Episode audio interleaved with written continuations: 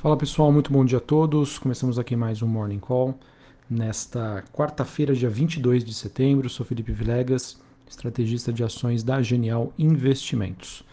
Bom pessoal, nesta manhã a gente tem um, um dia de mais um dia de recuperação para os ativos de risco é, e esse movimento acontece após a, a mídia né, ter reportado que uma das principais subsidiárias da Evergrande deve efetuar, efetuar o pagamento aí do cupom de juros das suas dívidas que estariam programados para esta quinta-feira.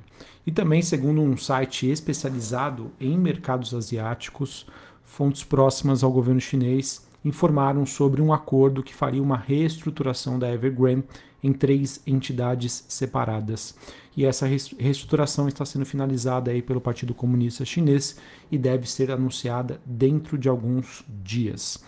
Por conta disso, pessoal, por conta dessas duas notícias, que a princípio, né, elas dão alguma solução aí paliativa para a situação da Evergrande, isso deve ser bastante positivo para as bolsas globais como um todo e principalmente para as commodities metálicas, que acaba sendo o movimento que a gente acompanha hoje, olhando as movimentações dos mercados. Então, só para dar aquele, aquele overview, nós tivemos é, Xangai na China, né, voltando do, do feriado prolongado por lá ela que teve uma alta de 0,40. Hong Kong permaneceu fechada uh, por conta de um feriado lá.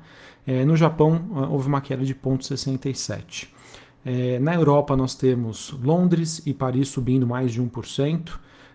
Frankfurt na Alemanha subindo 0,5%. Os futuros norte-americanos também apresentando um dia positivo. S&P subindo 0,57, Dow Jones subindo 0,60 e a Nasdaq subindo 0,35. Olhando para os futuros norte-americanos, a gente tem, é, perdão, para o VIX, né, que é o índice do medo, a gente tem uma queda forte, de 6,16 neste momento.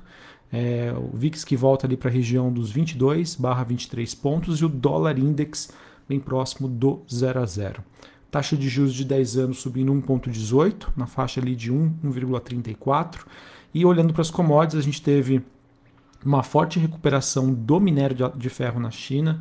É, o, o, contrato com vencimento seguinte, né, negociado em Dailan, subiu mais de 10%. É, o, contrato com vencimento mais próximo subindo aí em torno de 3 a 4%. Cobre subindo 2,84%, níquel subindo mais de 1%. E aí também a gente tem um dia positivo para o petróleo, o petróleo que sobe, o contrato WTI negociado em Nova York sobe 1,5% e o Brent subindo 1,3%. Bom, pessoal, em relação à Evergrande, eu não acredito que esse né, seja é, o final da história, né, até que esse problema seja estruturalmente endereçado, mas pelo menos né, o, tudo que temos até o momento poderia, sem sombra de dúvida, entre aspas, né, estancar esse movimento negativo do mercado.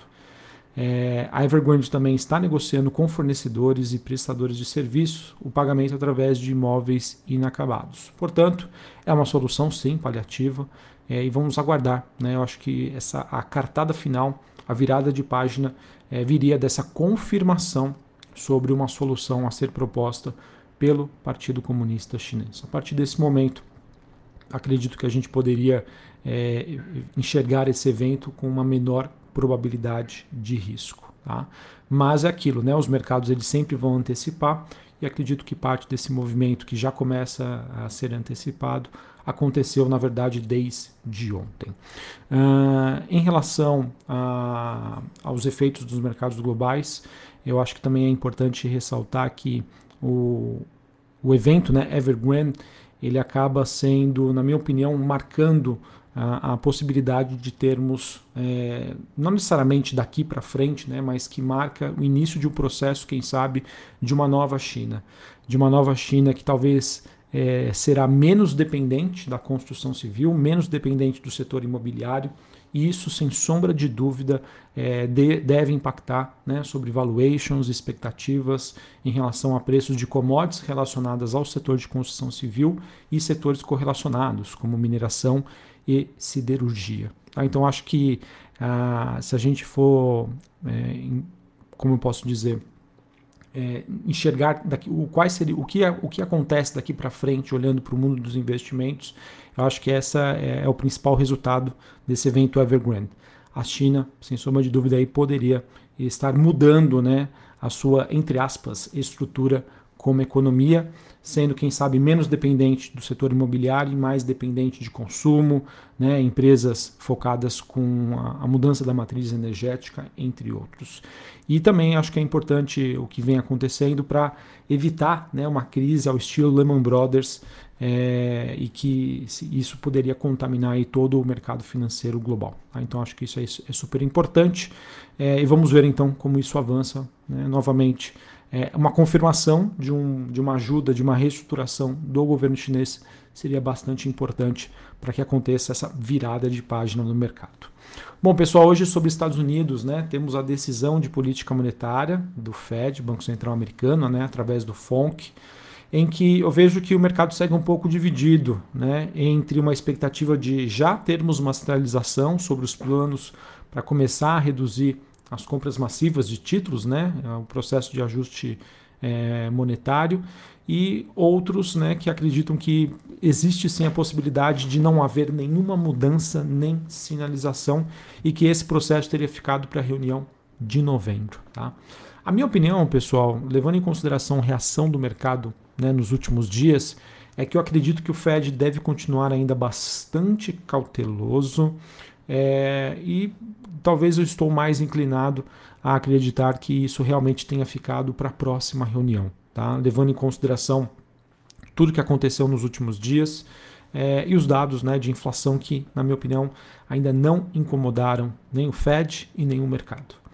É, acho que vai ser super importante né, a gente é, entender se o Fed ele vai fazer ou não a menção a essa situação da China, né, a esse evento. E nós também teremos é, a divulgação do gráfico de pontos, né, ou dot plots, ele que traça as projeções econômicas e também de taxas né, dos formuladores de política monetária, né, dos Fed members, e que poderia oferecer pistas para o mercado sobre quando acontecerá esse aumento aí do, do, da taxa de juros lá nos Estados Unidos. Beleza? Então, minha opinião é que o Fed continuará bastante conservador. Acho que os mercados eles estão se preparando para isso. Qualquer coisa diferente disso, a gente pode, sem sombra de dúvida, ter uma reação bem, bem forte dos mercados. Mas a minha opinião é que ele vai ser bastante conservador e vamos ficar de olho aí se vai ser citado China e como vai ser essa divulgação aí dos dot plots. Bom, sobre o Brasil, pessoal, é... parece né, que há um caminho, entre aspas, né, satisfatório para uma solução dos explicatórios, a, apesar de ainda não agradar a todos.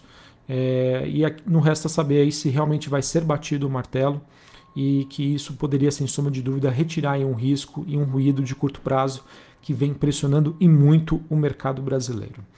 O acordo inicial para os precatórios, que vai ser levado então para análise dos líderes no Congresso, consiste em pagar dentro do orçamento os valores corrigidos de 2016, algo em torno de 39 bilhões, e fazer um encontro de contas, né, público e privado, com saldo aí de 50 bi, e jogar o, o restante aí dos pagamentos para 2023.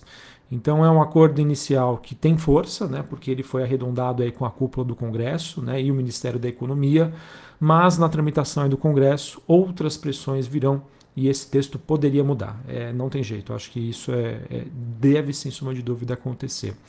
E a tese que estava sendo negociada de uma retirada parcial do teto pode vir a se fortalecer no processo, com o apoio de governadores também e influências de outras bancadas. Né? Então, pessoal, vamos aguardar. É, eu acho que esse é um, é um, tema super delicado, super complexo, me, me, me, torna ainda a minha análise até um pouco mais difícil, tá? porque realmente uma solução para isso é, eu não conseguiria passar para vocês. Mas eu acho que mais importante né, do que é, essa indefinição sobre o que, que vai acontecer, o que seria certo, o que seria errado, eu acho que o mercado ele precisa é, saber qual vai ser o caminho, o que vai ser decidido, o que vai ser aprovado. Eu sempre gosto de compartilhar que o investidor, o mercado, ele não tem medo de notícia negativa, ele tem medo de estar no escuro, de saber não que, o que não vai acontecer. E como essa novela, entre aspas, né, já, já está se prorrogando por muito tempo, eu acho que seria razoável é, termos uma solução para que a gente consiga trabalhar dentro de um cenário sabendo o que vai acontecer, seja positivo ou seja negativo. Beleza? Uh, a gente também tem hoje a decisão do Copom, é, que deve aí aumentar a taxa de juros em um ponto percentual, saindo de 5,25 para 6,25. É um mercado que até duas semanas atrás é, precificava uma alta entre 1,25% e 1,5%, mas depois das, das últimas palavras aí de Campos Neto em um evento privado, é, essa hipótese ela, ela está quase que por completa descartada. Tá? Ele que sinalizou que deve subir, deve subir os juros em um ponto percentual. Então nos resta saber agora né, quais seriam as, próximas, as sinalizações próximas do BC em relação às próximas reuniões.